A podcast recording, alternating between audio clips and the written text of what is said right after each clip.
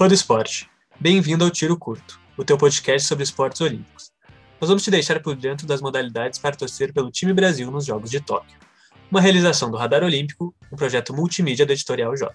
Eu sou o João Gabriel Pezinho. E eu sou o Luiz Breves. Também fez parte da equipe desse podcast o William San Martin. Neste episódio, nós falaremos sobre o boxe, um esporte que combina inteligência tática com a resistência física e agilidade de movimentos. Quer saber mais sobre os atletas brasileiros, as regras gerais e a sua história? Vem com a gente.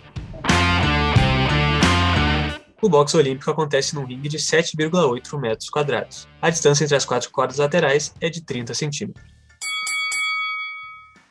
O objetivo dos atletas é desferir o maior número de golpes perfeitos no adversário ou conseguir nocauteá-lo. O vencedor será aquele que somar o maior número de golpes perfeitos. Neste momento, o Brasil possui sete vagas asseguradas no boxe dos Jogos Olímpicos de Tóquio. Uma delas é de Beatriz Ferreira. Nascida em Salvador, na Bahia, a atleta fez história ao conquistar a medalha de ouro nos Jogos Pan-Americanos de Lima, em 2019. Bora relembrar? A transmissão é da Record TV. Vamos lá, chegou a hora, Brasil!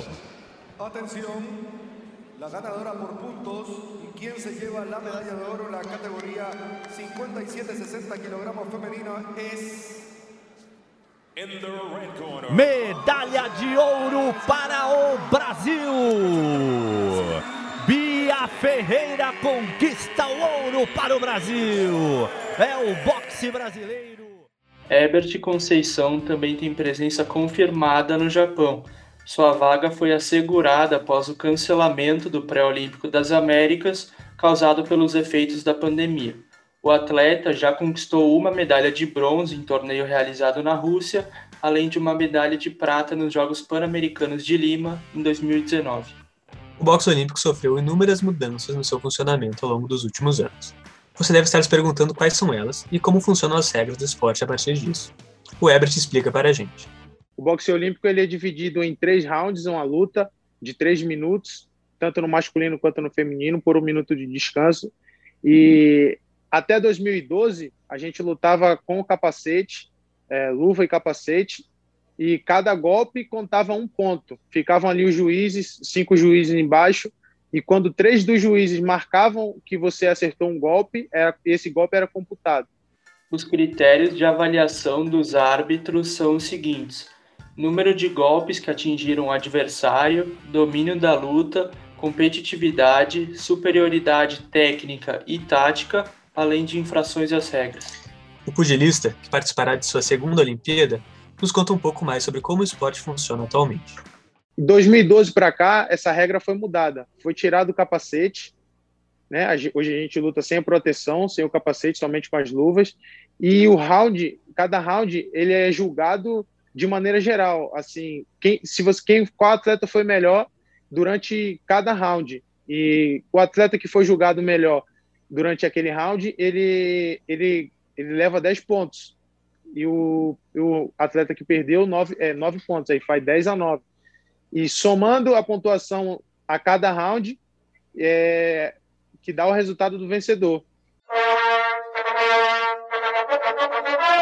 O primeiro registro que temos do esporte aconteceu no Egito, por volta de 3 mil anos antes de Cristo. Em sua origem, o boxe era uma festividade do rei, onde os lutadores ficavam nus e se enfrentavam. Mais tarde, por volta de 600 anos antes de Cristo, o boxe virou um esporte olímpico na edição dos Jogos Olímpicos da Antiguidade em Olímpia, na Grécia. O esporte é remontado dos séculos 18 e 19, quando, na Inglaterra, ainda era praticado com as mãos nuas. Considerados extremamente brutais, tais duelos sofreram inúmeras mudanças em 1867, com a formulação das regras de Queensberry, que previam rounds de 3 minutos, separados por um intervalo de 1 minuto, além do uso das luvas. Essas regras entraram em vigor em 1872. Em 1904 aconteceu a primeira competição de boxe dos Jogos Olímpicos da Era Moderna, em St. Louis, nos Estados Unidos, e a edição contava com sete categorias de peso. O boxe nas Olimpíadas era restrito apenas para os atletas amadores. Porém, nas Olimpíadas do Rio em 2016, os profissionais foram liberados a competir pela primeira vez na história. Ao longo de sua trajetória, os Jogos Olímpicos revelaram grandes lendas do boxe. Entre elas temos o brasileiro Eder Joffre e os americanos Floyd Mayweather, George Foreman, Joe Frazier e o incomparável Muhammad Ali. O esporte chegou ao Brasil através dos imigrantes alemães e italianos no final do século XIX e início do século XX. A partir dos anos 60, o boxe passou a acelerar sua difusão graças à extensa contribuição do lutador Eder Joffre, campeão mundial em 1961 e 1973. Anos mais tarde, Maguila também teve um papel preponderante, sendo campeão sul-americano em 1989 e segundo no ranking do Conselho Mundial do Boxe. No final dos anos 90, Popó foi campeão mundial, inspirando assim inúmeros brasileiros.